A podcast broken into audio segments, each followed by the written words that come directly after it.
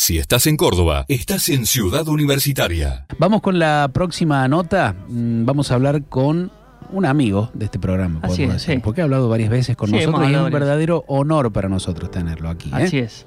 Bueno, sí, vamos a hablar con Gabriel Rabinovich, investigador del CONICET, teórico superior del CONICET, que, eh, bueno, está en Buenos Aires, él es cordobés, pero está radicado en Buenos Aires hace mucho tiempo, y es el líder de un proyecto que me- parece que es muy interesante, que se llama COVID-T, y que, bueno, lo tenemos a Gabriel para que nos explique un poco de qué se trata. ¿Qué tal, Gabriel? ¿Cómo andas? Hola Lucas, ¿cómo estás? ¿Cómo va? Buen día. Contanos un poco qué es COVID-T, porque es algo interesante. Nosotros hablamos mucho de los anticuerpos y, y- y si tenemos anticuerpos, no tenemos anticuerpos, pero el sistema inmunológico de las personas tiene otras estrategias y ahí va apunta un poco esto, ¿no es cierto? Exactamente. No, nosotros cuando cuando somos infectados este, con el con el virus SARS-CoV-2, con el coronavirus SARS-CoV-2, se gatizan varios mecanismos de defensa, no solamente anticuerpos. O sea, primero de todo, este, hay unas unas células que están patrullando nuestro organismo constantemente, que se llaman células dendríticas, que esas células este, captan el peligro, entonces van viajando por la sangre, por los tejidos, llegan a, los pulmones, captan fragmentos del virus eh, y luego van hacia los ganglios linfáticos a presentarle ese, ese fragmento del virus a un linfocito T. El linfocito T es, crucial, digamos, en la, en la respuesta inmunológica. El linfocito T es el que gobierna, el que comanda la respuesta inmunológica. Entonces, este, el linfocito T va, viaja luego, digamos, al pulmón a matar células infectadas por el virus, pero también puede colaborar con linfocitos B para producir anticuerpos y forma parte de lo que le llamamos un repertorio de memoria inmunológica, que son linfocitos que también van a recircular en el organismo ante el ingreso nuevamente de- del, del virus. Por ejemplo, si vos te infectaste y luego te da la PCR negativa, eh, a los tres meses podés llegarte a infectar o no, dependiendo de la cantidad de estos linfocitos que estén circulando, dependiendo de la memoria inmunológica que se generó. Básicamente en la vacunación sucede lo mismo, digamos. En la vacunación eh, se activan linfocitos T, no solamente anticuerpos. Entonces nuestra gran obsesión era en su momento cuando comenzó la pandemia, si nosotros venimos trabajando hace tantos años en cáncer y en linfocitos T, eh, y si conocemos y sabemos que en realidad hasta los anticuerpos dependen de linfocitos T, lo que habría que medir en los pacientes, lo que habría que medir en los pacientes recuperados o en los individuos vacunados, eventualmente, es la memoria inmunológica T específica del virus, no cualquier memoria inmunológica. Bien. Digamos, no, no, no del HIV, del virus de la hepatitis, sino del el coronavirus. Y eso es un poco lo que van a hacer ahora, ¿no es cierto? Van a, a, digamos, a, a captar eh, un cierto grupo de personas que hayan sido vacunados, infectados, y van a medir estos linfocitos T eh, en, estos, en estos pacientes a lo largo del tiempo. Contanos un poco el, estudio en sí. Exactamente, exactamente. Nosotros, este, cuando nos propusimos el año pasado estudiar la memoria T, lo que hicimos es primero acondicionar una plataforma, un, una tecnología que permite, que no es, no es tan simple como la- el ELISA para medir anticuerpos, pero es más complejo, pero permite medir la respuesta de linfocitos T frente al virus. Nuestra, nuestra idea es, eh, y es lo que estamos haciendo actualmente con este, algunos hospitales por ahora de la ciudad de Buenos Aires y de la provincia de Buenos Aires, que nos mandan muestras de individuos vacunados, tanto con Sputnik como con Sinopharm, este, y por otro lado, de pacientes recuperados de la enfermedad a un mes de la recuperación, y la idea es hacer un seguimiento del tiempo para ver cómo esta memoria inmunológica va o aumentando o declinando o se mantiene. ¿Por qué es importante esto? Eso. Y es muy importante por preguntas que se hace la gente en la calle, ¿no es cierto? Este, bueno, yo me di la Sputnik y yo me di la Sinopharm. ¿Qué grado de, de- de inmunidad tengo este, habiéndome dado una u otra? ¿Qué grado de inmunidad tengo con la segunda dosis comparada con la primera dosis? Y el año que viene, ¿voy a tener la misma inmunidad o me voy a tener que vacunar nuevamente? Eh, ¿Y un paciente recuperado que tuvo la infección tiene la misma inmunidad que un individuo vacunado? Bueno, todas estas preguntas este, nos queremos responder.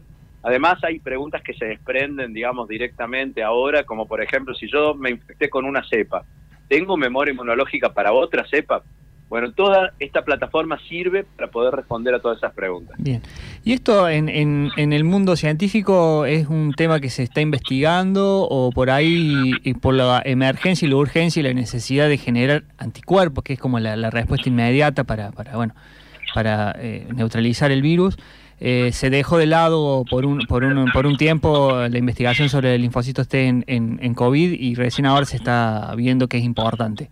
No sé cuál es el, panorama internacional. Desde, el año pasado empezaron a salir trabajos en Nature, en Cell, en las mejores revistas, diciendo que el linfocito T es clave.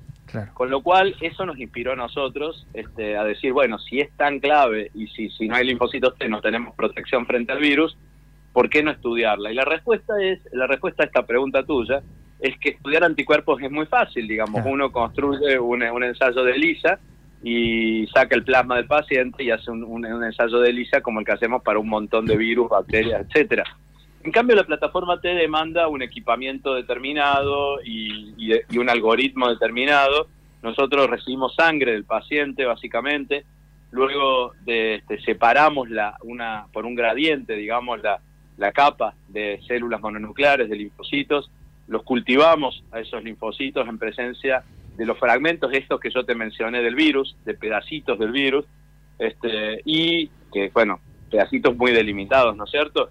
Los cultivamos durante un tiempo determinado y luego marcamos distintos mediadores, que son los mediadores de la activación, que nos marcan que hay memoria inmunológica, lo marcamos con fluorescentes y lo pasamos por un equipo que se llama citómetro de flujo.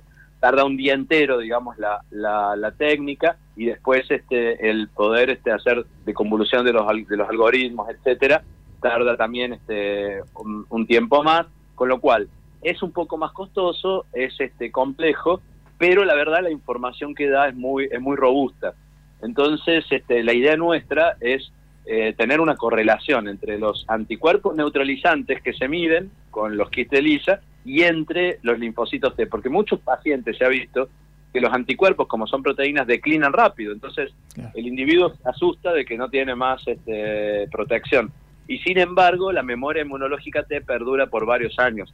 Entonces, eh, por ejemplo, te doy un ejemplo, el SARS-CoV-1, que fue este, el que apareció, el coronavirus que apareció en el año 2003, eh, los anticuerpos declinaban en seis meses, siete meses en muchos de los pacientes, pero la memoria T se encontró hasta 11 años.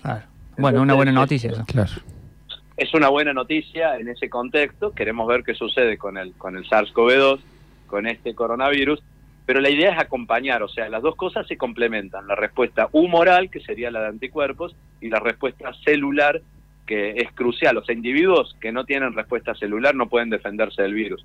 Individuos que tienen un exceso de respuesta celular también tienen otros problemas de inflamación. Entonces, es bueno poder este, tener un estudio que permita, que le permita, por ejemplo, ahora en, el caso nuestro, al Ministerio de, de, la Provincia de Buenos Aires, de Salud de la Provincia de Buenos Aires, tomar decisiones respecto a cuánta memoria inmunológica gatilla cada una de los tipos de vacunación comparando anticuerpos con los linfocitos T. Gabriel, eh, Javier Cámara te saluda, ¿cómo estás? Hola Javier, ¿cómo estás? Bien, aprovechando un poco tu compromiso social desde la ciencia, eh, quería preguntarte de qué manera esta pandemia ha movilizado a la ciencia, o mejor dicho, qué se ha movilizado en la ciencia a propósito de la pandemia o del coronavirus y que lo hayas notado vos, por supuesto, en la comunidad científica en la cual te moves. Bueno, sí, yo la verdad es que cuando comenzó la pandemia el año pasado, eh, tuvimos una disquisición. Nosotros teníamos varios trabajos científicos este, de distintos temas, o sea, Lucas sabe, nosotros trabajamos en cáncer, en enfermedades autoinmunes, y la verdad es que este, sentíamos la necesidad eh, de, poder movernos, hacer un paréntesis de lo que veníamos haciendo, o quizás darle un menor protagonismo, pero este, sentíamos la necesidad de dar soluciones. O sea, si nosotros nos formamos durante 20, 10, 30 años en inmunología, en, medir mecanismos inmunológicos, bueno, teníamos que hacer todo lo posible. Y yo lo que vi, particularmente en mi equipo, cuando lo planteé y, en general también en la comunidad científica, eh, una disposición enorme a ponerse a, intentar dar soluciones. O sea, tanto con kits diagnósticos por PCR, con este, kits serológicos para anticuerpos, eh, en este caso nuestro con la plataforma T, la gente que hace epidemiología, Ahora hay grupos de, la, de, distintas universidades este, investigando sobre ventilación, cuál es la mejor forma de aislar el virus, los barbijos, los respiradores. La verdad es que este, yo estoy viendo en Argentina cosas que por ahí no veo en otros países latinoamericanos, digamos. Este, Qué bueno. Está una, una movida muy, muy grande eh, de la comunidad para poder intentar dar soluciones y por otro lado, este, bueno, tratar de seguir trabajando un poquito en los, en los, en los temas que, que- venimos trabajando. Claro, eh, a propósito de eso, antes de la nota, cuando comentábamos, por supuesto, con, con la producción, nos reíamos porque eh, le digo Lucas, le vamos a preguntar a Gabriel cómo anda la galectina. Eh, y, es cierto, no podemos dejar de preguntarte por, por, tu, por tu gran investigación, ¿no? ¿Cómo, cómo- qué, ¿Hay alguna novedad de- acerca de esto, Gabriel? ¿Siguen trabajando? Sí, sí, totalmente. Nosotros, digamos, comenzamos con la Galequina en Córdoba, en la Sí, Universidad Nacional de sí, Córdoba, sí, tal cual. Y después es en el Hospital de Clínicas durante siete años y ahora en el IBIME, digamos, desde hace ya diez años. Eh, y la, la verdad es que hemos podido extrapolar el, el paradigma de inmunomodulación de Galectina 1 en, en muchísimos modelos de cáncer, en modelos de enfermedades autoinmunes como esclerosis múltiple. El año pasado publicamos un trabajo sobre Sjögren, Ahora publicamos, acaban, nos acaban de aceptar dos trabajos que ya vamos a, a contar dentro de poquito. Este, y lo que estamos tratando de abarcar es distintas, ahora distintas infecciones y ver cómo las galecinas que jugaban un rol en cáncer podrían jugar un rol también en distintas infecciones, inclusive este, esta, la Mira de vos. SARS-CoV-2 que estamos investigando. Y bueno, y paralelamente también estamos con toda una, una, una plataforma de, de, este, transferencia, eh, de traslación a la clínica de todo esto, planeando eh, ya fases clínicas, habiendo hecho todos los preclínicos, planeando fases clínicas en pacientes, etcétera. Querríamos verlo en los pacientes, a los anticuerpos antigalectina, a los agonistas de galectina con, con la mayor proximidad posible.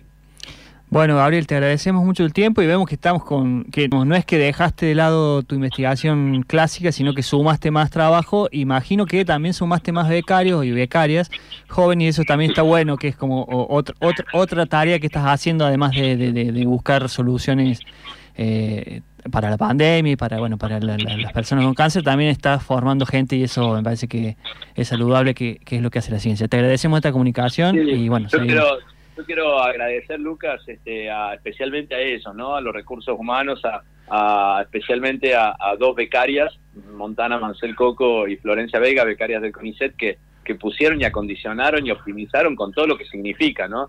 Salir de sus tesis doctorales, de sus proyectos para poder hacer esta plataforma. Este, después a investigadores de mi laboratorio, al Ministerio de Ciencia y Técnica, eh, a través de la unidad COVID, este, a la agencia, a la Fundación Mujeón, que nos permitieron, que financiaron, digamos, este proyecto para poder llegar a hacerlo y ahora estar en condiciones de poder ofrecerlo, digamos, para, para, este, para estos estudios. Eh, Bueno. A los médicos y a los hospitales, bueno, a todos los que nos ayudan al IBIME.